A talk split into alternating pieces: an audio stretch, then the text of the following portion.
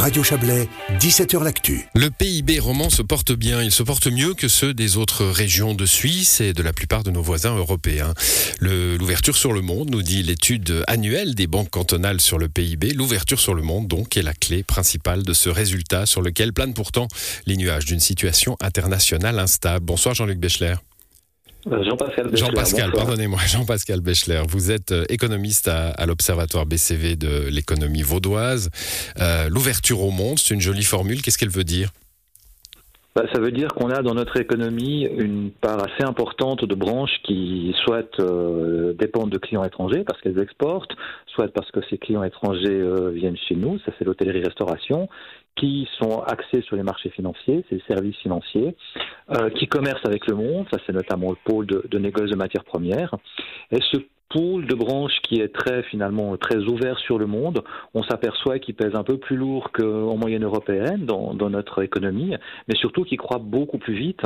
Euh, sur 20 ans, on a une croissance de ce, groupe de branches d'environ 20 pour, 50%, pardon, alors qu'en moyenne européenne, on est plutôt à, à 30%.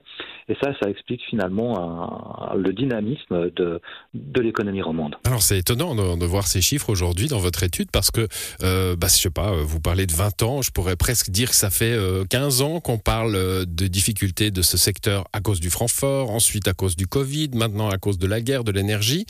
et pourtant, ça semble être ce secteur-là, celui des exportations, qui se, qui se porte le mieux et qui tire en avant la charrette du PIB roman. Il n'y a pas que les exportations, il y a aussi des. des le, si on prend le négoce de matières premières, les gens n'exportent pas, ils, ils, achètent des matières à un endroit du monde et le font transporter à un autre endroit du Donc monde. Donc c'est ça le point, le point majeur?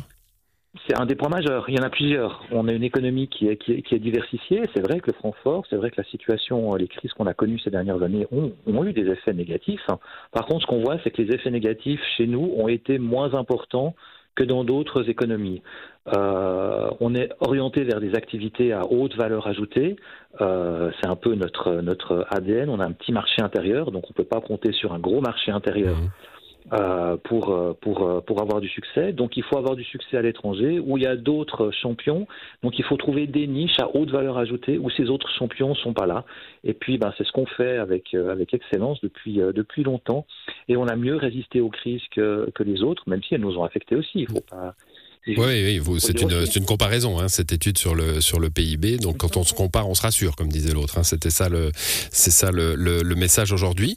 Est-ce que ça nous dit peut-être aussi que l'économie suisse, en romande en l'occurrence, est, est, trop, euh, trop axée vers l'extérieur et donc plus, euh, plus fragile vis-à-vis de, de, la conjoncture? Euh, On a parlé du franc fort du Covid. Aujourd'hui, c'est la guerre, c'est le, le poids de l'énergie?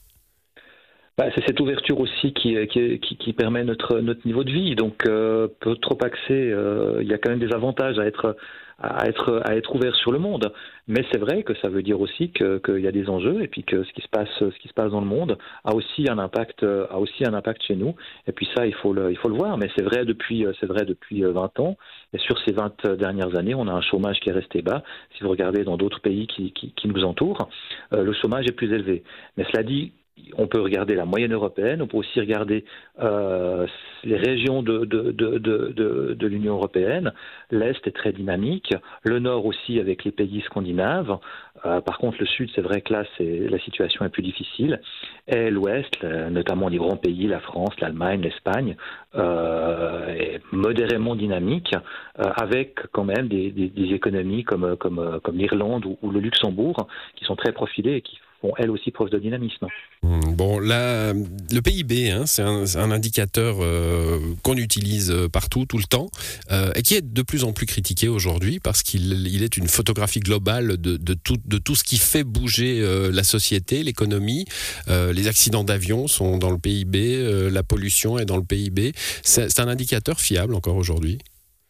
C'est un indicateur qui a l'avantage d'être relativement facile à calculer qui peut être qui est disponible pour plein de pays, pour plein de régions avec de l'historique, donc on peut analyser l'évolution dans le temps, on peut comparer les régions entre elles.